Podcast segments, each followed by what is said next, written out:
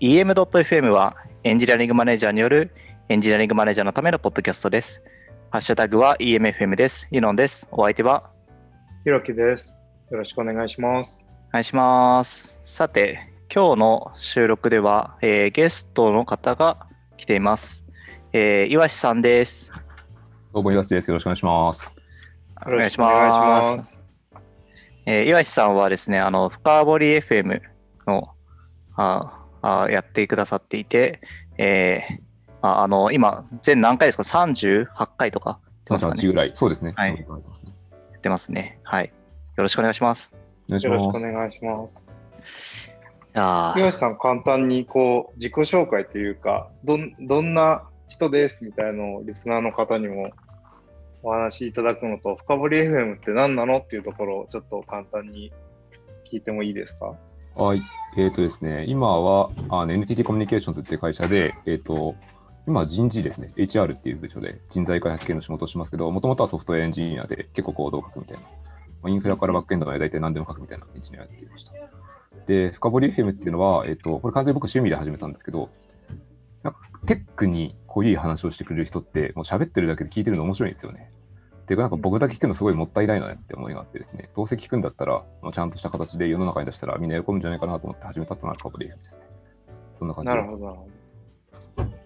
これがなんか、あの、結構、その、なんだろう、最初の若い番号のうちから、あの、CTO なんかも含めて、なんかちょっと話題で、本当ですか？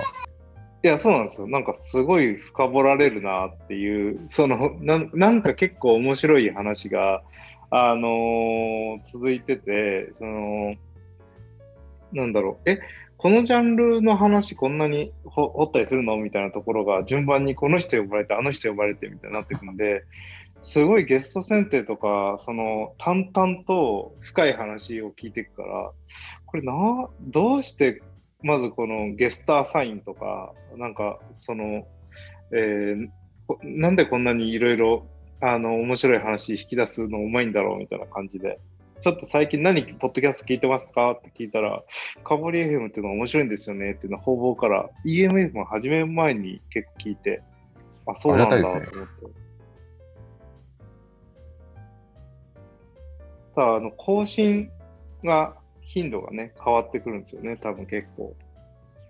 そうですね。結構力入れて作ってるので、1ヶ月に1本取れたらいいかなぐらいなペースですね。大変ですよね、これね。いや、僕、この間、あの、深掘り FM に出させていただいたんですけど、あの、途中、なんかあの、いろいろトラブルがあって、あの突然、あの、ズーム、ズームで撮ったんですけど、ズームが落ちるっていう問題があったりとか、あれか、ズームというか、なんか PC がそもそもこう落ちるみたいな問題あったりとか、あの、途中であの、なんだろう、資料を探してて、なんかこれどれだっけなみたいな探してる時間とかもあったりとかして、相当、あの、編集大変だっただろうなと思ったんですけど、あの、それがなんかあの、実際聞いてみると、なんかめちゃくちゃクオリティ高くて、あの、そんなことをみじんも感じさせないような編集になってて、いや、本当にありがとうございますって、ですね。いや、なんかこう、ポリシーにすると結構聞いてる時間ってもったいなくて、なんか結構な数のリスナーがいるので、あのなるべくこう、時間圧縮してあげた方がみんなの時間の省略になるなと思っていてね、その辺ちょっと意識してますね。なんか何やら、あの、この僕の回はいつもよりもすごい時間かかった、編集時間かかったっていう話を聞きましたけど。あ、いや、音が入ってないですね。あ、ごめんなさい途中で収録 PC が変わったので、はいなんかこう音音源、音質が変わったんですよね。あれを合わせるのが大変でした。おお、なるほど。それはすいませんでした。同じマイクを使って、まあ、機材はちゃ若干違いますけど、機材というか PC は違いましたけど、なんかそれでも変わっちゃうもんなんですね。いやだいぶ結構変わってました。あれでもやっぱ合わせきれなかったですね。ああ、僕は分かんなかったんで、多分僕の耳があんまり良くないんだなっていうの分かっちゃいました。なんか、あの、ユノンさん最近めちゃくちゃポッドキャスト暗記してるなっていうふうに思ってて、めっちゃ出てますよね。いや、僕でも2つですよ。その深掘り FM と、あの、転職透明化ラボ。なんかこれ多分もっとこ玉込めされてるんじゃないかなっていう。いやーいや、なんか今のところはその2つだけだったんで、今のところは空きは空いてます。空きあります。じゃあ、いつではいも、い、つでも、あの、ユノさんが、あの、どこかのポッドキャストに出ますみたいな。はい、そうですね。あの、呼ばれれば出ます。即レスします。岩瀬さんの時も、岩瀬さんの時もなんか割と即レスしたような気がします。あめっちゃ早かったですね。でも最近こう、なんだろう、えーリモートになったから、自分たちの意見とかあ考えてることとかを、そのブロードキャスティングでもいいから、たくさん発信してった方が、いろんなことやりやすいっていう人って増えたと思うんですよね。その、ポッドキャストに限らず、その、なんだろうな、社内のブログをたくさん書かなきゃとか、社内の中だけでもなんかたくさんポッドキャストやった方がとか、なんかそういう音声って、その、なんだろう、資料を作って伝えるよりも、より、えー時間を占有さする分、こう伝わるみたいなとこあるじゃないですか。なんで、結構その、リモートになったことで、ポッドキャスト始めたらいいよって人結構増えそうだななんて思っています、最近。実際うちの社内でも、あの、なんかポッドキャストではないんですけど、ビデオで、あの、ズームで、あの、撮影して、で、それをみんなに展開するみたいなのがやったりとかしますね。なるほど、なるほど。そうすると、いいねあそうなんですよあの、ビデオだと、あの、まあ、ポッドキャストもちろん同じですけど、2倍速とか1.5倍速とかで見てもらえるので、あの、実際に話すよりも、あの、早く、あの、情報が伝わるっていう。確かに、確かに。確かに社内の勉強会とか、うちあの、やっぱ MS 系のプロダクトを社内で使ってるのが多いので、あの、Teams なんですよね、会議が。で、Teams って会議録画した後、そのままほっとくと、あの社内 YouTube 的なストリームっていうのに勝手に上がるので、おー、えーそうですね。倍速で見ると、まあ、そのままこう、勉強会系とかはすごいキャッチアップが簡単でいいなって気がしますね。確かに。なんかあの僕昔あのーなんかその学生時代にブログシステムの中でタイピングした情報を全部記録して倍速再生できるブログシステムっていうのを作ったことがあって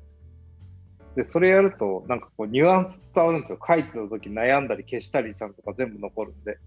でも倍速とかだとこう見てられるんですよね。そのかか表示されるのが。でそうするとなんかこう本当に伝えたかったこととかその書いてる時に考えてたことがもうちょっとこう伝わりやすくなるんですよね。そのアウトプットされた文章よりも。なんでなんかそのそれってなんでだろうと思ったらある程度そのなんだろう読み飛ばすよりも時間を占有できてあのここを強調したいよってところを長く表示したり長く見てもらったりするっていうそういったそのあプレゼンテーションで見せたいところとかのニュアンスっていうのが伝わるようになるからだなと思ってそれってその当時貧弱だったからできる限りその文章だけでデータ少なくしてそれでもなんか伝わるかなと思ったんですけどその今だったらねその動画にして何倍速とかにするって言ったらそれだけでも伝わることありそうだなと思いましたね。うんそうですね。やっぱ音から聞くとちょっと解像度も変わってきて、なんか理解の仕方が違うんですよね。文字だけで読めるよりも入るときもありますし、まあ、どっちもどっちなんですけど。ううん。このイオシさんのこの傾聴力というか、その深掘ってこれどうなんですかっていうこう質問をしていく、そのなんだろう、ふ立ち振る舞い？でなんかこうちょっと最初のステージから達人クラスだなと思いながら見てたんだけど、ことないです。そんなれことどななんかそういうその越し方を歩んできたんですかっていうところがちょっと知りたくて。僕、そうコーチングとか傾聴とかトレーニングしたことは全然なくて、うんうん。でただ意識して、そうなんですよ練習せずにはじ最初から始めていて、まあ、強いて言うと、抽象的だなとか、これもしかしたら知らないかもなってことはひたすら突っ込むっていうことのポリシーのもとやってたって感じです、最初から。ああ、なるほど。なるほど。結構いい、なんか僕、なんか聞いてる人が、なんかゲストが気持ちよく喋ってて、かつき聞いてる、なんかその、たいなっていうところをこう、ぐっと引き出してる感じがすごいなって。あれは、あとなんか、大体早口の人出るじゃないですか。僕のそことのそうですね。だから、その、倍速で聞いたらさらに大変なことになるけど、なんか、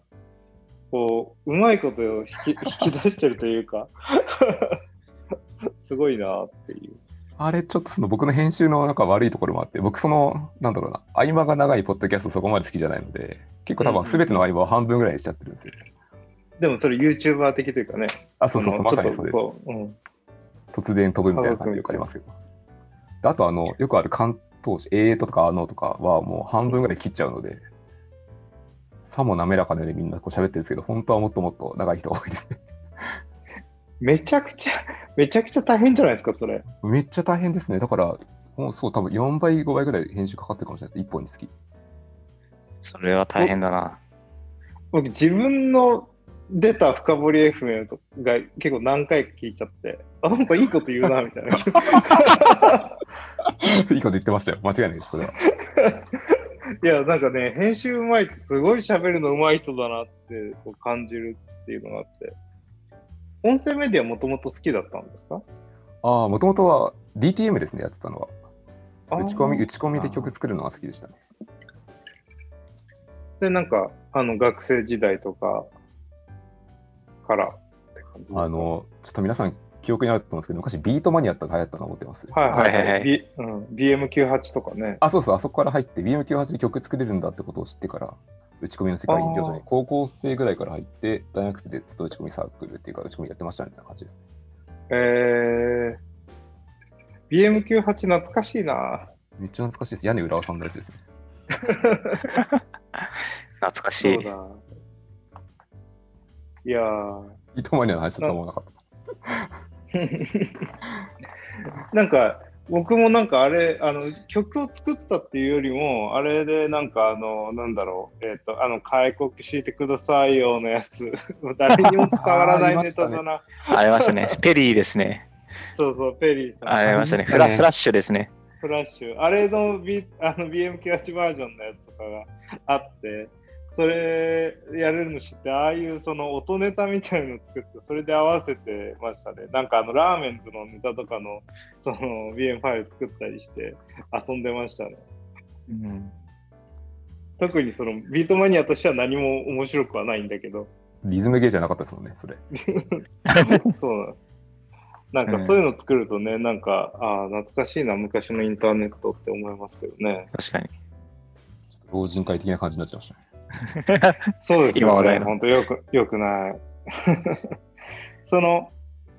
そういったその中で、えっとまあ、知りたいあの、趣味でややり始めたということなんですけど、今、その人事系のっていうのは、そのなんかあの、そういった人材とかそういうところには昔から興味があってって感じだったんですか、ああ、もともとあんまり興味なかったのが正しいですね。あの、うん、僕もともと、いわゆるこうどっちかというと SI 的な開発の立場にいて、システムエンジニアしてたんですよね。うんでうんうん5年ぐらいその最初の会社に入った後に、えっとこうグループ間で移る制度があってですね、NTT グループって、それを使ってですね、あのコード書きたいなって思思ったんですよね、すごい。うんあまりにも大きなシステムで、こう途方もつかない仕様とかをずっと考えてたんですけど、それじゃなくて、もうちょっとユーザーフィードバックの早いとこ行きたくて、コード書きたくて、コードを書いていると、それが完全にアジャイル開発チームだったので、まあ、10名弱、10名もいない。最初はさ3、4名とかぐらいなところで仕事をしていったらですね、徐々になんかこうチームを作るというか、こうチーム全体でパフォーマンスが、人が育つのが面白くなってったんですよね。おおなんか自分、自分よりすごい人入ってきたりして、なんかいや、別々自分もすごくないんですけど、その、この人すっごいこと書けるなみたいな人いっぱい入ってきて、この人たちがもうちゃんと働ける場所を作った方がいいなって、途中で思い始めたんですよ。で、それを辿っていったら今の立場にいて、こう全体的なことの開発を進めてるみたいな。あの、いわゆるスキル的なものがあるし、組織的な開発も含めて今やってるみたいな感じです。なるほど。うんその大きいシステムやってるっていう時の方が人っていうものをこう見る機会ってなんか多くなりそうな気も逆にしたんですけどその時から一回その現場開発にあの降りていくのを挟んでそのチームっていうのを感じるようになったのってそのどういうこう心境の変化とか思感じがあったのかなっていうのを知りたいなって今聞いて思いました。ああ、なんかその大きな開発って人見るっちゃ見るんですけど、どちらかというとあまりにも大きすぎて、自分がカバーする範囲がそれなりにあるので、みんなこう個人商店になるんですよね。部分の技術知識に関しては誰々さんが詳しいっていう感じで、チームで仕事するというよりは、その一人一人のスペシャリストが集まって仕事をするっていうのはすごい多くてですね。で、一方で、その現場でもっと書いてる方っていう感じだと、こちらも完全にこうクロスファンクショナルというか、まあ、いわゆるこうアジャイル開発で目指すような、こうどのボールが来ても拾えるみたいなチームを目指してたので、こっちのはこうどうしても人を意識する回数が増えていった気がします。まあ、あと、もちろん振り返りとかも完全にやっていたので、その辺も関係してると思います。なるほど、なるほど。まあ確かにね、その人、アジャイルプロセス回すと人を意識せざるを得ないというか、その、えー、どのね、バックログも自分たちでやるやらなきゃいけないか降ってくるかもしれないからってなると、なんかいろいろそういう機会が増えますよね。うん、すごいわかりますね。なんか僕も最初、スクラムチームを作ったときに、なんかあの最初はチームメンバーのそのまあプロダクトのまあプロジェクトマネジメントをまずはしようみたいなところから入っていったと思ったら、チームをちゃんとマネジメントしなきゃいけないし、チームをマネジメントしようと思うと、個人の問題にもちゃんと立ち向かわなきゃいけないし、あのそうそうかと思ったら、そのチームをさらに構成している組織全体のあの構成も考えない、あの構成の中のチームっていうところも考えなきゃいけないしところで、なんかこう領域が広がったり逆に狭まったりみたいなところを考えながらやっていくっていうのは、なんかすごいわかりますね。これ、それでなんか HR の部門に、今 HR、人材開発みたいな感じなんですかね？そうですね、人材開発とか、まあ、実態としては半分ぐらい組織開発をしているような気もしますけど。うん、うん、それはなんか移動、あ、今回、この最近になって移動したみたいな感じなんですかね？そうです、4月からポジションを変えて、もう完全にエンジニアというよりは、って感じですね。うん。とと言ってもたまにコード書いてるけど。うん、うんなんかその時にこう、まあ、恐怖まではいかないまでも、その、そこに挑戦することでなんかキャリア変わるなとか、なんかいろいろ悩みポイントもありそうな気がしたんですけど。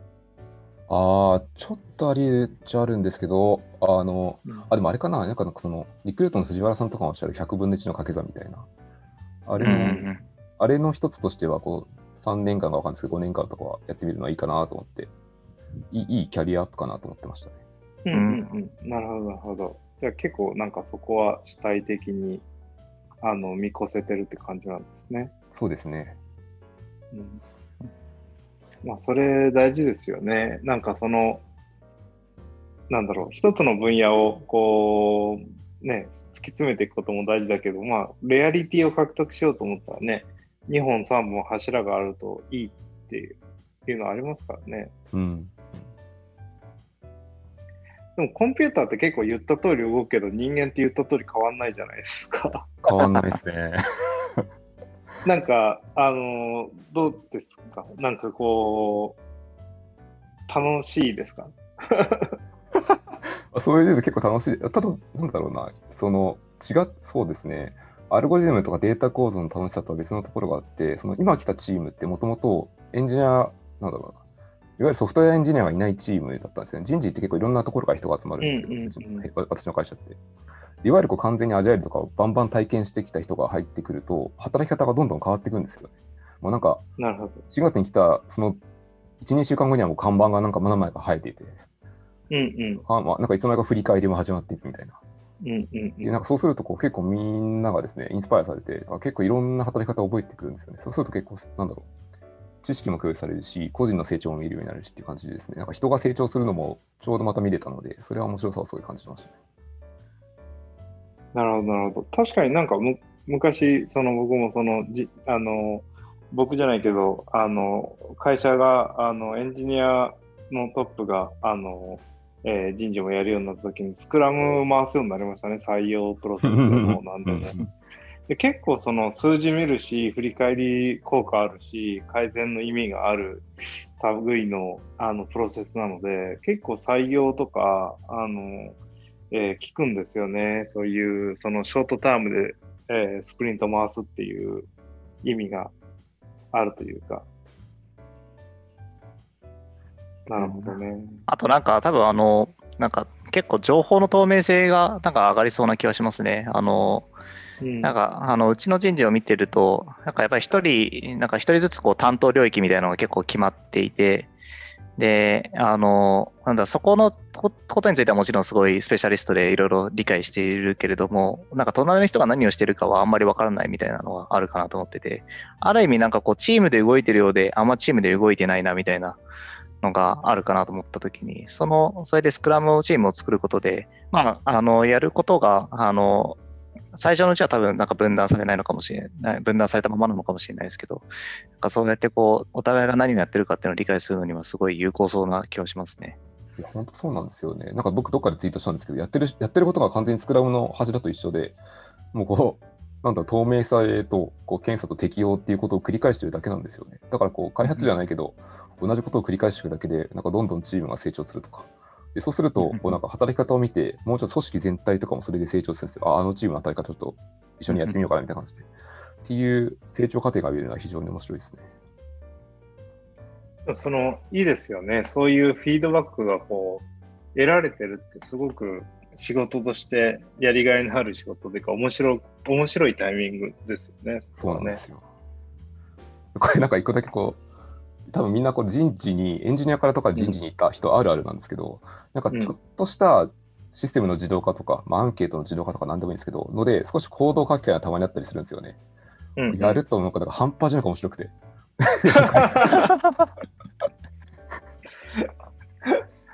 なるほど、なるほど な。なんて楽しい仕事なんだって思う時がありますね。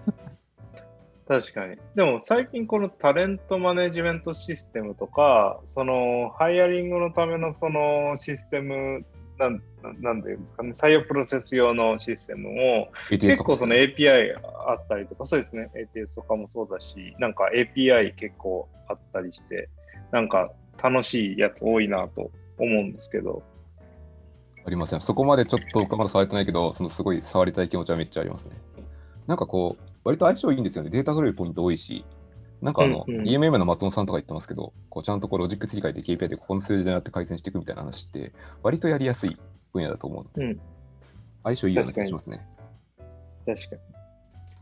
特にあとあれなんじゃないですかね。あのー、こういろんな、あの会話とか、あのー、ログとか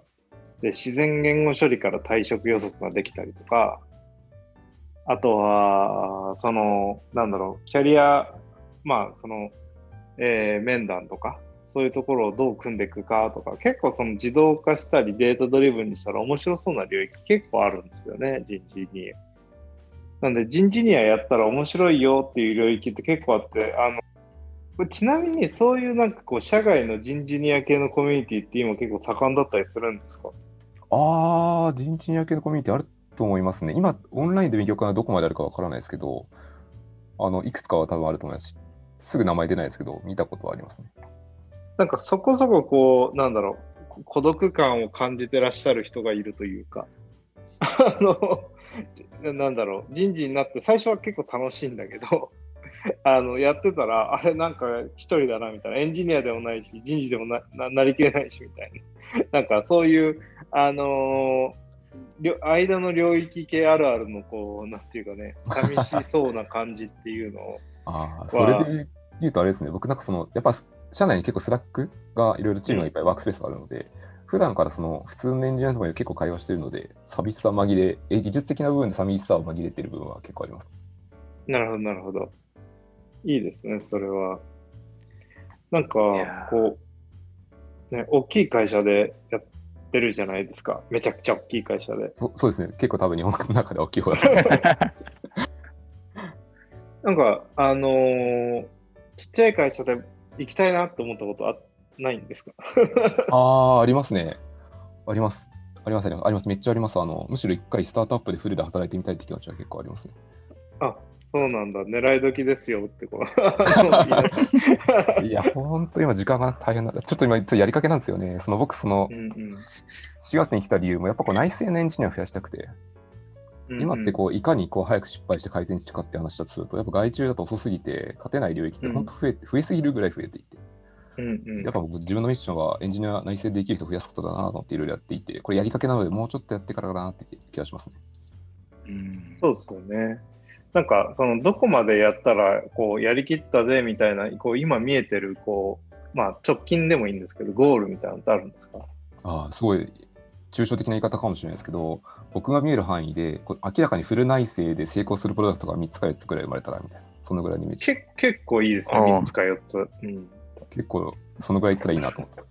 今は、え今はフル内製でやってるのってあるんですか？フル内製でやってるのは、前いたチームとか、まあ、完全フルじゃないですけど、まあ、90、80ぐらいは内製内製のチームとかでした。おー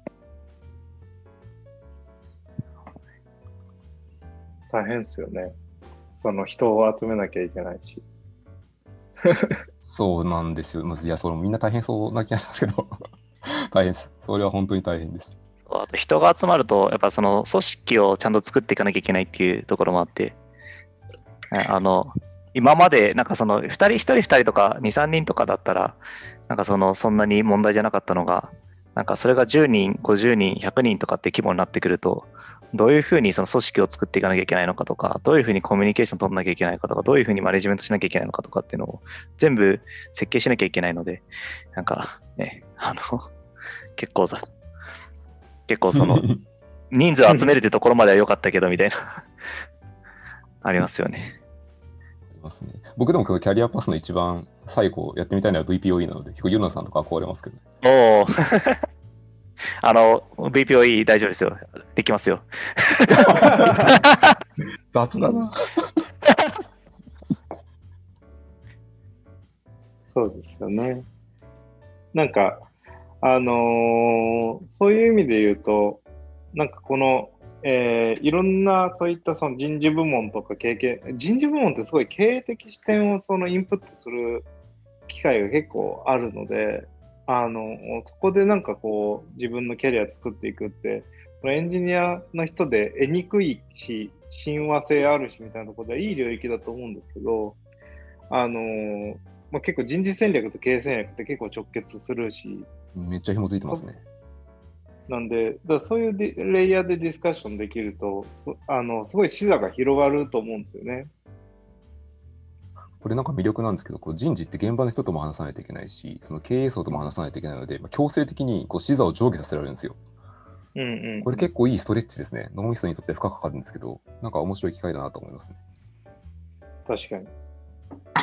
おっと。それはあれですよね。その、これ、あの、僕結構増えたらいいなと本当に思ってて、人事も経験するエンジニアというか、なんかあの、えー結構最近その組織のエマルションっていう表現で伝えることがあるんですけど、その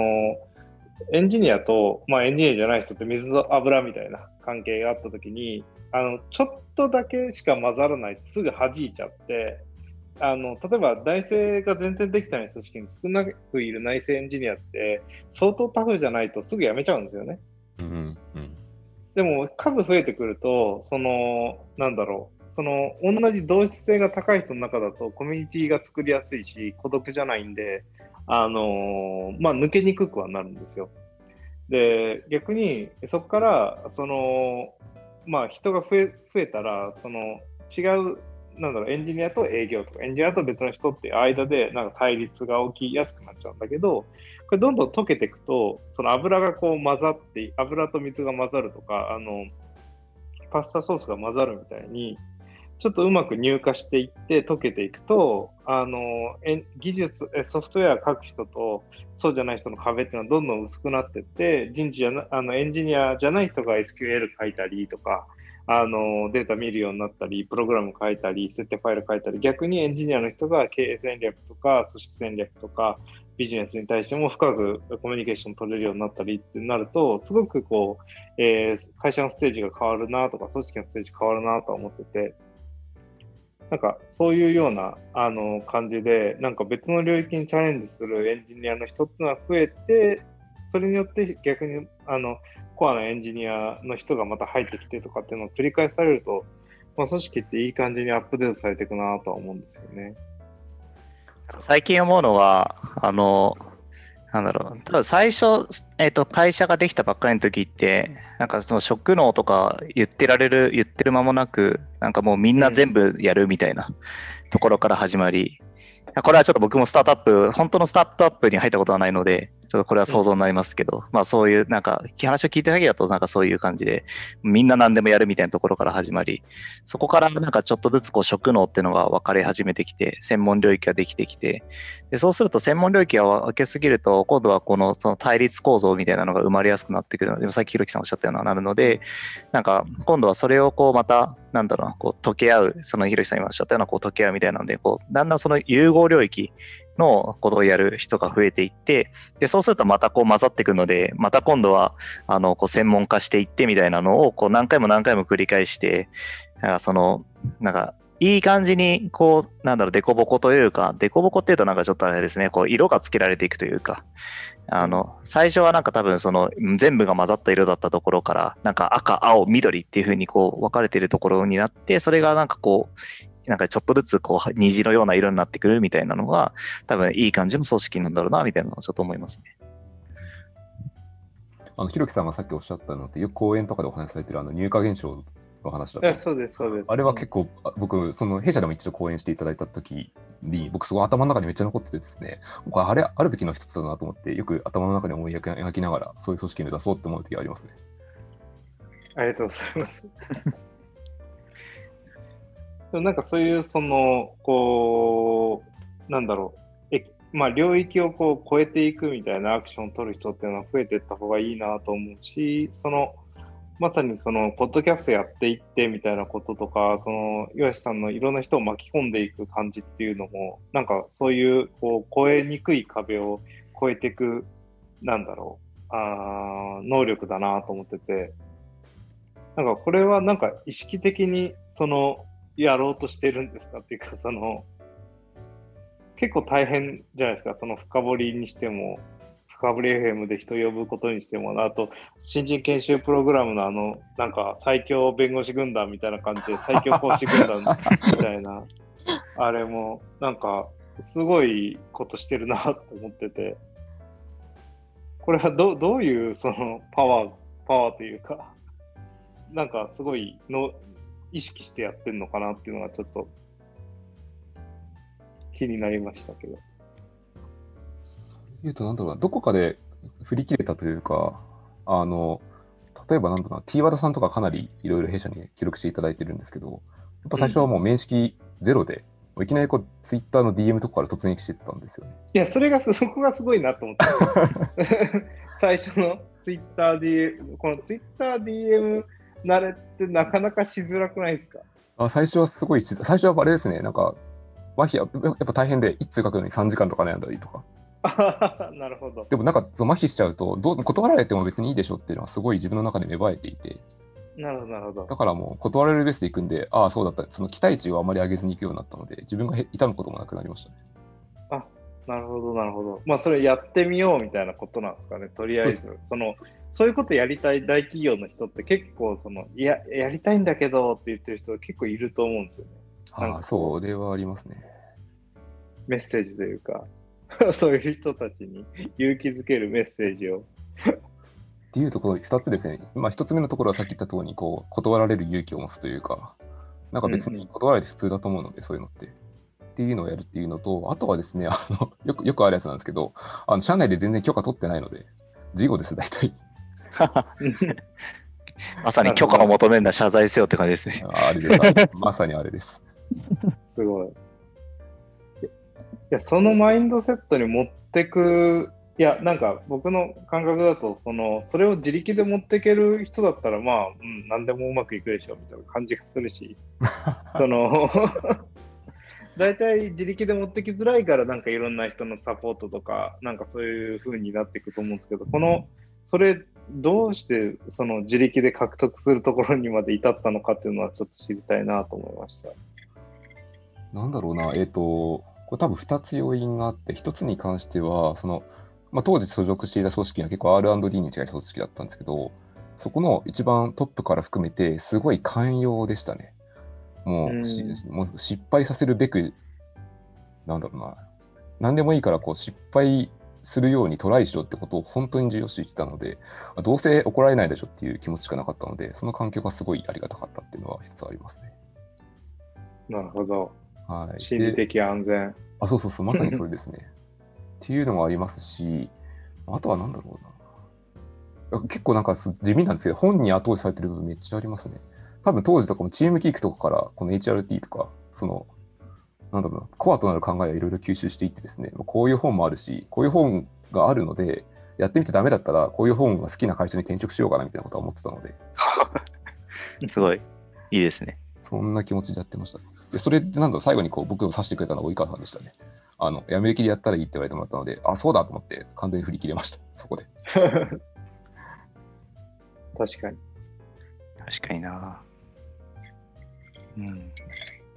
やーもうね、ティワダさん、なんか会ったことない場合、もういパブリックイメージがライオンですからね。そうなんですよ、ね。今、今、T 和田さん聞いてますね。しかも。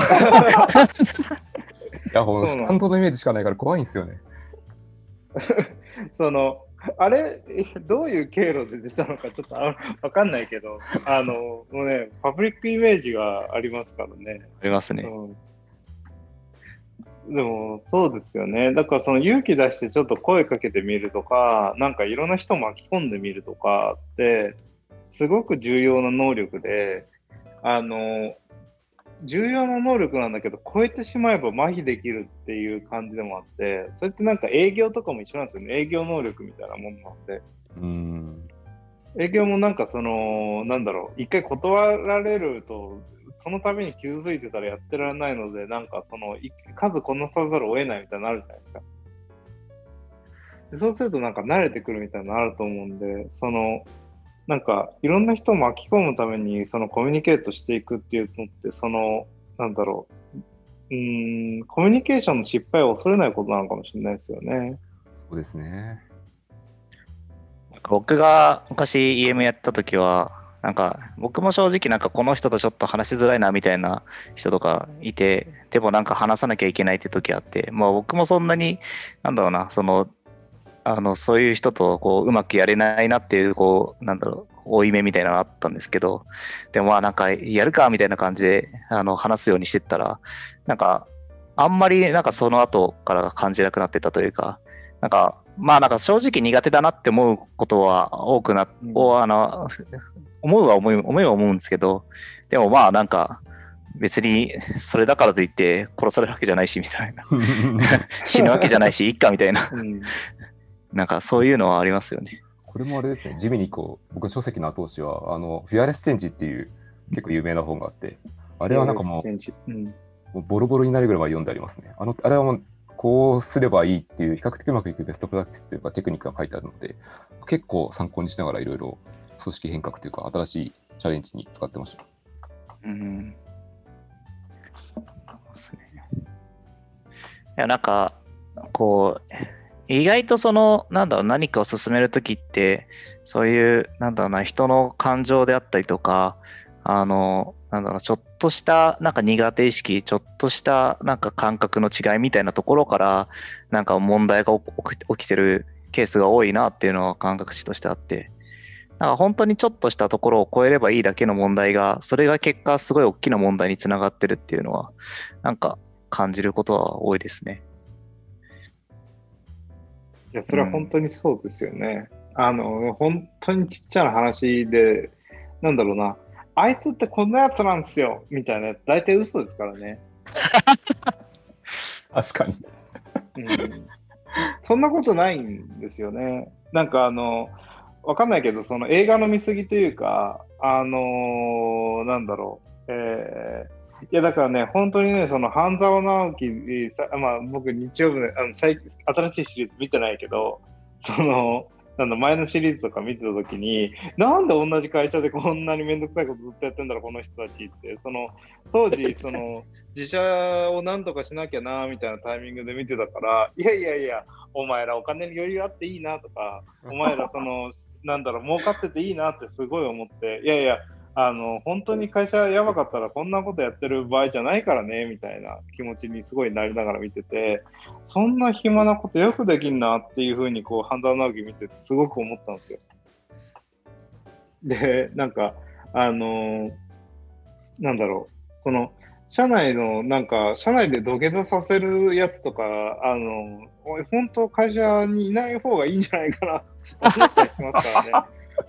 うんうん、でなんか、こんなか、うん、どうぞ、ごめんなさいやーなんか、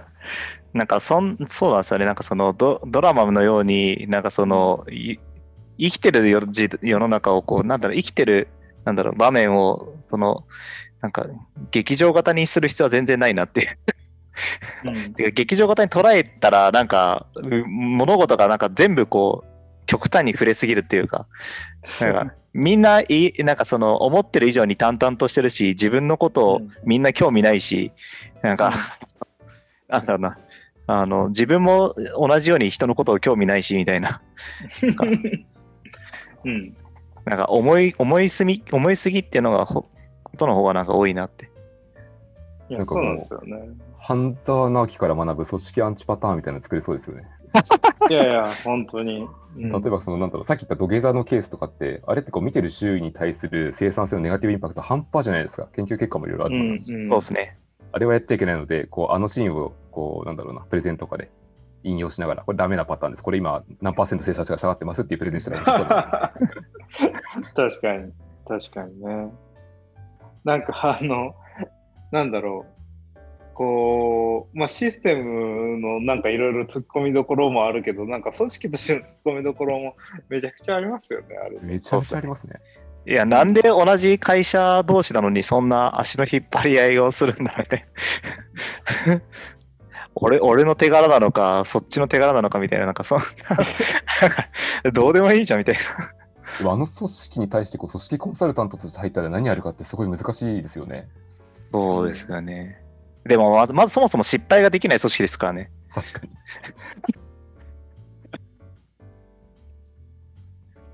そうなんですよね。その、なんだろう。あと、まあ、あの、なんだろうな、あの、出向するとかね。あの、あれ、もう別に、えー一つのキャリアの組み方じゃないですか。うん別のいろんなグループ会社行くとかも。でね、当時、あのーまあ、転籍とか出向、あの、えーっとあの、僕がいた会社のスタッフを、えーっと、しなんか出向とかして、あの、子会社のところを立て直してもらうとか、いい感じにしてもらうみたいな感じのことをお願いするときに、本人は、なんかむしろ面白い領域に行けたなと思って、あやりますやりますみたいな感じで言ってんのに、なんかそれをは奥さんに話したら、半沢直樹の影響で、え、出向？みたいになって、その、あんたもうこう出世の道が閉ざされたのね？みたいな感じのリアクションされて、すごい困ったみたいな話してて、それもめんどくさい話だなってすごい思ったんですよね。社会的悪影響が出てますね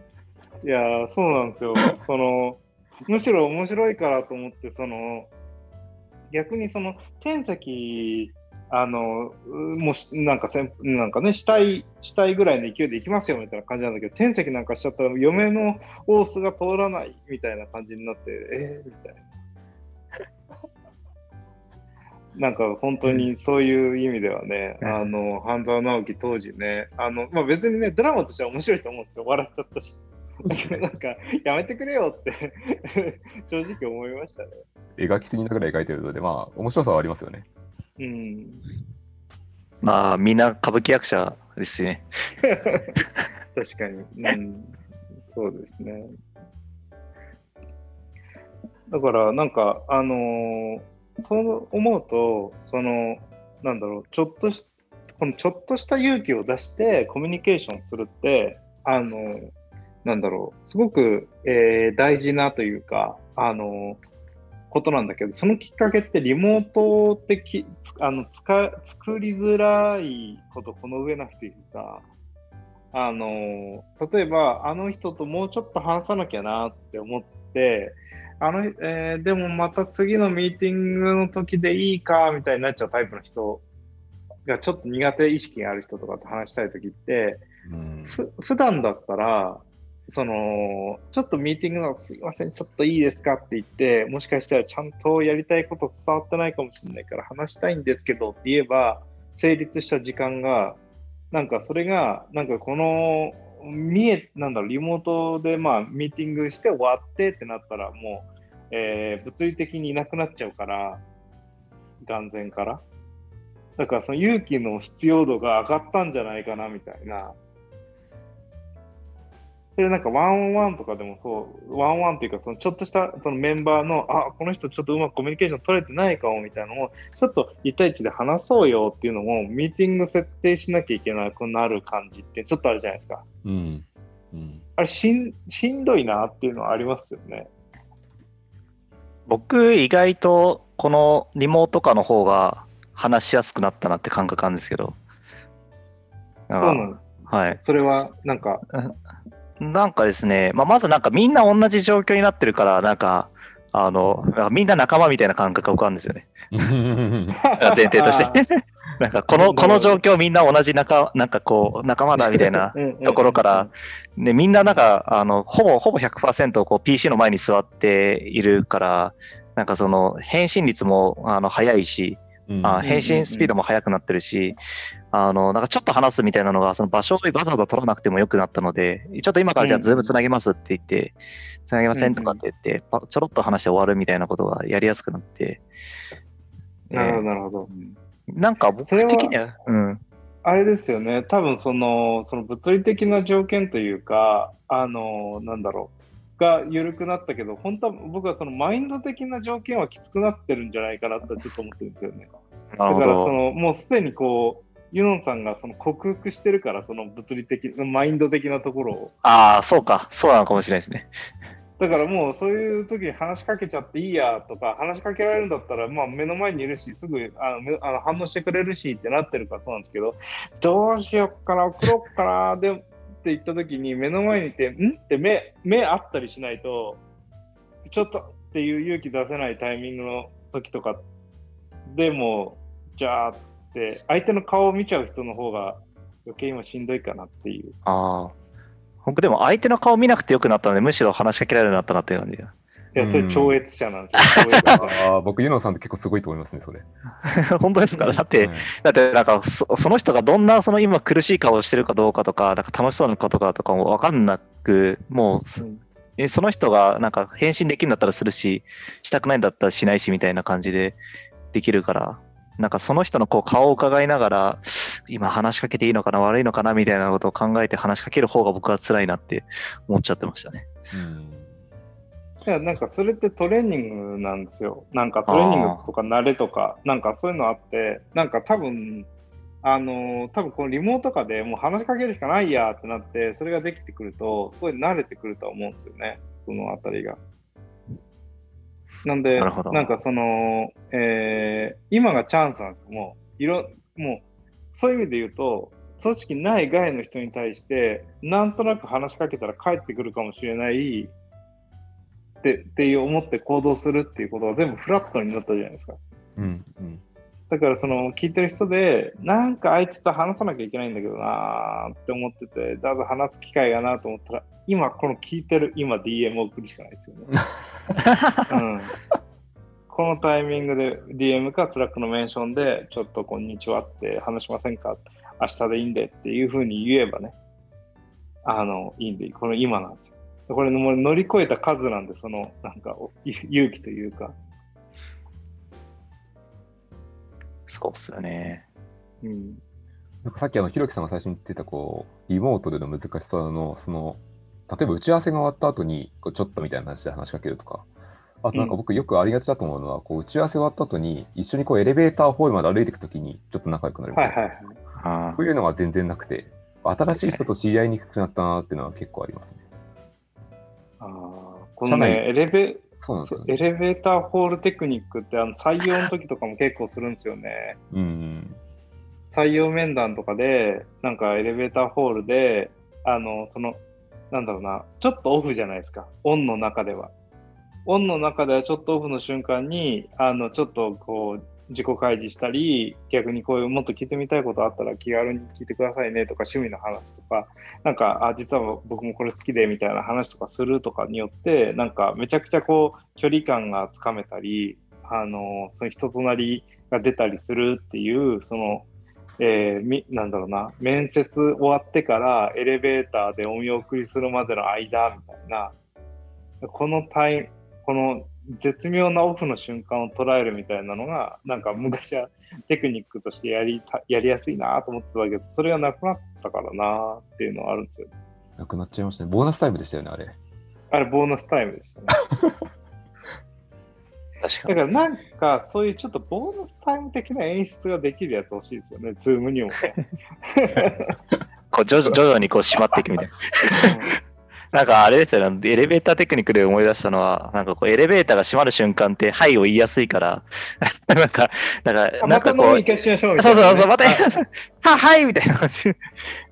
それを使ってた人たちはどうなったんだろうってちょっと今気になりました。新しいのをなんか出してるかもしれないですね。ね。そうなんですよ。新しいものが生まれてると思うんですよね。このリモートネイティブの人たちにとっては、うんその今こう、リモート研修とかの話じゃないけど、新人の人たちはもう今はリモートが前提でその仕事するっていう世界を生きてるわけじゃないですか。僕らよりも一段上の新人類なわけですよ。初めての仕事からリモートですみたいな。この新人類が生み出していく様々なテクニックがありそうだなと思いますね。なんかあるんだろうな。ちょっとこれはね、もう真剣なき、真剣にそれ若い人たちから学びたいなって今一番思ってる要素ですね。いや、本当そうですよね。うん。なんか僕らは結構これアンラーンしないといけないところですね。うん、そうなんですよね中。途半端にこうオフィスで働く考えが頭の中に絶対残っちゃってるし、それに沿っちゃうと思うので、まあ4月から一度も出社してないような人たち、またはフルリモートの会社からどんどん学んでいかないと、もっともっといい働きができないなっていう気がしますね。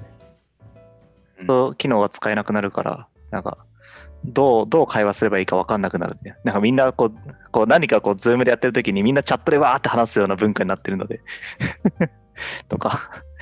あとはなんか、うんみみんなあのか人の顔と名前一致させるの難しいから、ズームでなんか名前出るの地味に嬉しいとか、これオフラインだったらきついとか言って、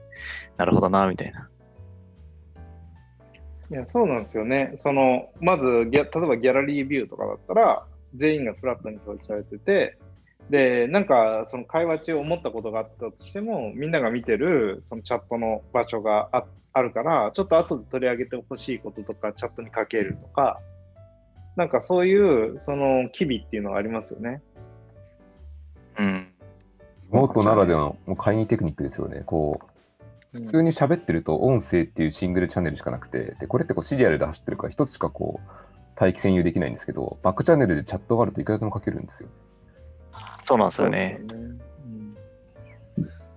そのテクニッこクですれでも結構面白くて、なんかあの、議事録きょ、あのー共有し、議事録を共有しながらとか、共同編集しながら、あの、会議するとかも、そういうところがあって、うん、まあ、リモートの前から結構僕それ好きで、あの、そうすると、なんか思ったことは書いとけるんですよね。その、聞いてるタイミングで。そうすると、ちょっと話が一段落したタイミングで、ちょっと書いたんですけどって言いながら、その話ができると、あの、すごいコミュニケーションしやすくなったりとか、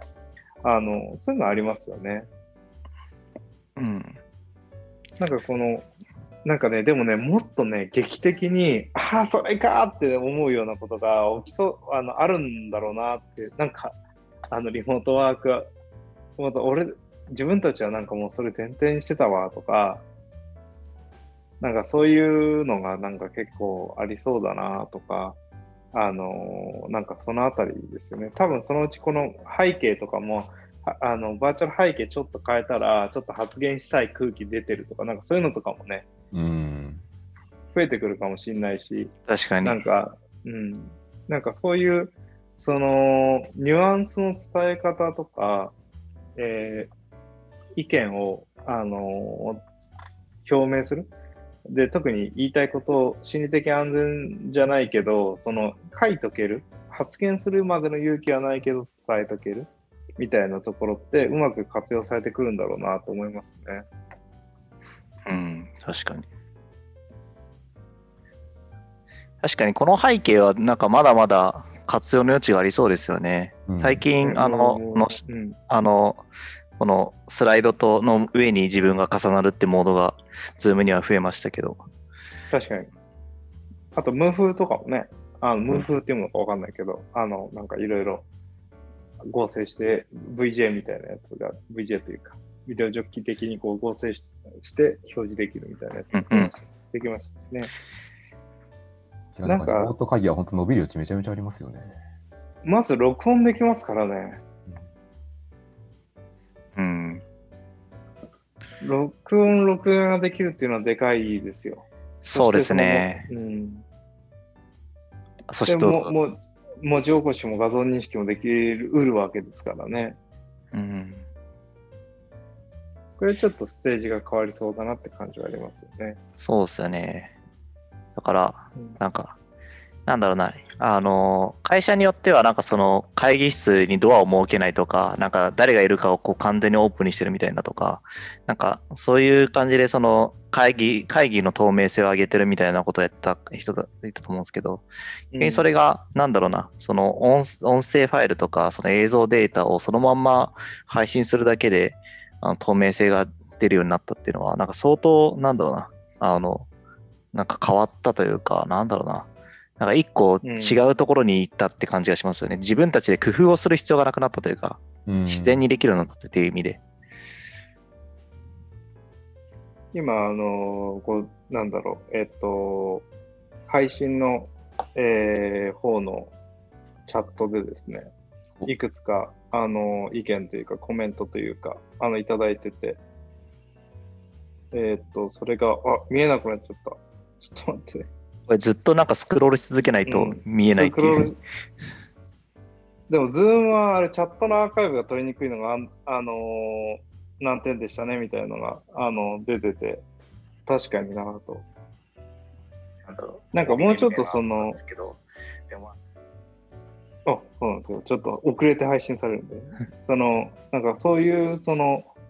えーこの会議の場でこれ話したよねみたいなチャットのログが残って検索できるようになって、それを紐付けてなんかできたりすると、議事録にもなるし便利みたいなの絶対ありますよね。うん Zoom。Zoom 絶対、この、まあ、 Zoom じゃなくても、このオンライン会議、社内のオンライン会議、社内外のオンライン会議はめちゃくちゃ伸びると思うんだよな。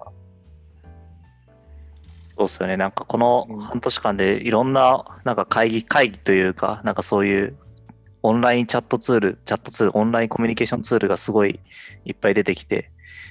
なんか結構なあの値段で提供されているので、うん。なんか全然可能性はありますよね。うんなんかリモート会議もこう、なんだろうな、僕が見てると4月からよりも今、今リモート会議してて、すごいうまさが増えてる気がしていて、めっちゃみんな上手くなってる気がしていて、なんかこうガチでやる人はやっぱこうラップトップとか、iPad とか2台とかで入ってる人がいて、片方はこう全部顔出しとくとか、あで結構リッチに会議する人増えてるような気がしますね。あ、確かに。僕も基本的には iPad の方にその、はい、あのなんだチャなんだろうな、えっと、Zoom は、あの、外出ししてて、あの、Mac をいじれるようにしてますね。なんかその方が、あの、画面を、あの、自由に動かしやすいというか、うんうんうん。そういうのはありますね。まあ、本当はね、あの、なんか、あ、その、一眼で撮ってるみたいな人とかね、いいマイク使ってるみたいな人いると羨ましいなと思うんですけど。そういうの環境作ろうかなってちょっと思ったりするんですけどね。また沼になっちゃうんでね。あの気軽にできるのが一番だと思ってね。あれ、あのうまうまいことこう使える範囲でやってはいるんですけど。うん。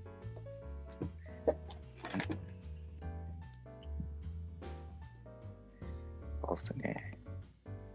あと結構僕はオンライン会議好きなところはあって、割とその人のなんかプライベートのちょちょっとこう、垣間見えるっていうのが、なんかいいなと。思って、なんか突然猫がこの画面の横を通り過ぎ、前を通り過ぎるとか、あのうちだと犬がいるとか、なんか岩井さんだとさっきちょっとお子さんの声が聞け聞けてます、聞こえましたけど、うん。なんかそういう感じで、ね、なんかその、なんだろう、こう仕事をしてる人、顔しか見知らなかったけれども、なんかちゃんとこう、その、なんかその、その人なりのこう家族、家族があったりとか、なんか家があってとか、うんなんか自分の趣味があってみたいなのが見えるのって、なんかそれはすごくいいことだなと思いましたね。いや、それめちゃめちゃ同感ですね。なんかこう、あれもなんか一種のボーナスタイムだと僕思ってて、自己開示って結構意識的にするの大変じゃないですか。うん、そうですね。アクシデンタルに似てるんですよ。なんか僕の一人の同僚は、こう、会議してる部屋の後ろが、こういわゆる襖っていうか、こう横に開けるタイプの扉なんですよね。うんうん。で、数回に一回、そこが突然ガラッと開いて子供が出てくるんですよ。かわいいな。なんかこう、あ、今日は当たり会だなみたいな感じがして確かに。ょっと信頼関いやいやほん係につながりますね。いやー、そうなんだよな。その、自己開示ってそのアクシデンシャルじゃないと、なんかその、しようと思ってても違和感出ちゃうし、アクシデンシャルだからこそ意味があるとか、その、人が和むとか、ほん本当感が出るじゃないですか。うんうん。で、これって、その、なんだろうな、あの、なんかすごく、こう、重要な、今、鍵な気はしてて、あの、まあ、家のことが見えるだけじゃなくて、その、なんか、人間なんだなって感じてもらうって、さっき言った、その、あこう、全部映画じゃないんだからっていうのは、絶対悪もいないし、絶対善もいないし、社内の中って基本的には同じ目的を持った人間たちでしかないはずなのに、そこで何かその一定の枠ができちゃうのって、その人間だと思えないというか、そのグラデーションというか、その深さのあるあ情報を処理しきれないからだと思うんですよね。単純化した方が楽だからっていう。で、この単純化をさせないために、その、なんだろう、まあ、深掘った人間像が見えてくるみたいなところっていうのが、なんかすごく重要なところで、それがなんか、音声メ、えー文章で書くと真面目に見えすぎちゃうけど、ただ音声メディアだと、なんかすごくライトな人間に見えたり、その面白い人間に、えーその人の深さが聞こえたりするっていうのは、すごく大事なポイントだなと思ってて、なんで、あのーみんなでポッドキャストしていきましょうみたいな 気持ちで言います。スタンド FM とか面白いですよね。ああれ面白いですよね。なんか最近僕すごい興味持ってますね。なんかあれ、あの、二人、ん複数人の通話とか乱入もできるようになったんですよね、多分ね。ああ、そうなんだ。知りませんね。成長してますね、すごい、機能が。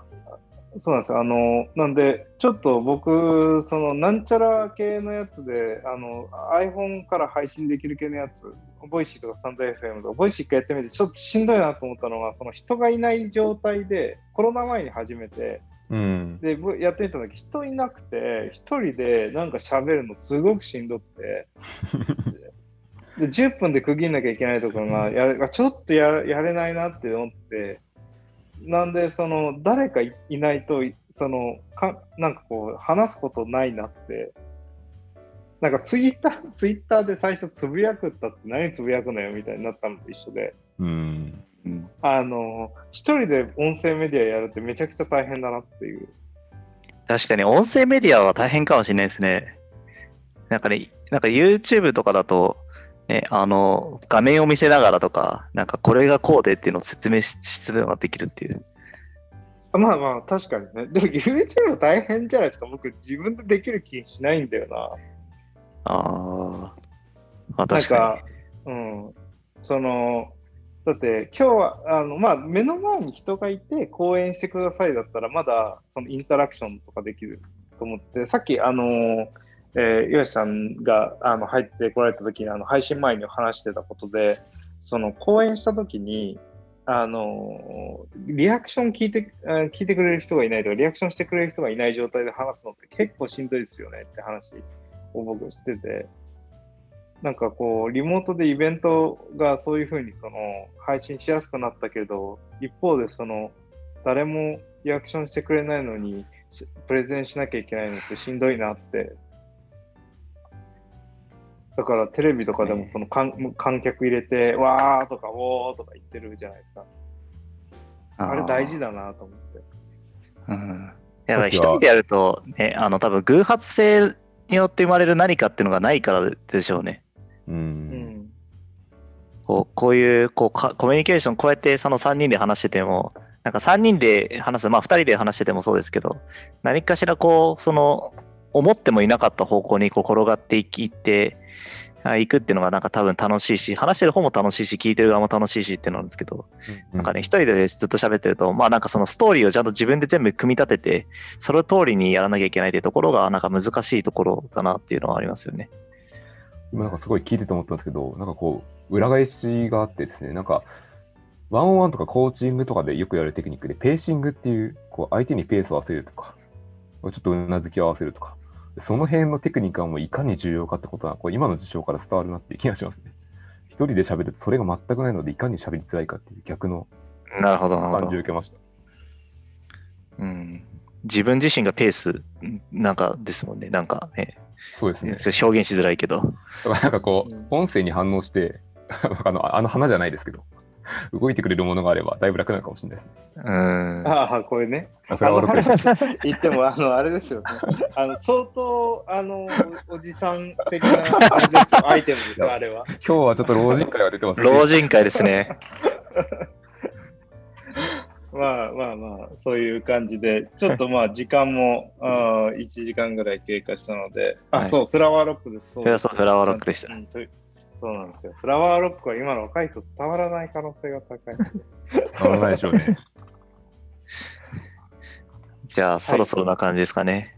はい、はいお願いします。はい。あじゃあ、あの、ゲストとして、あの、登場していただきました岩井さん、どうでしたか、今日は？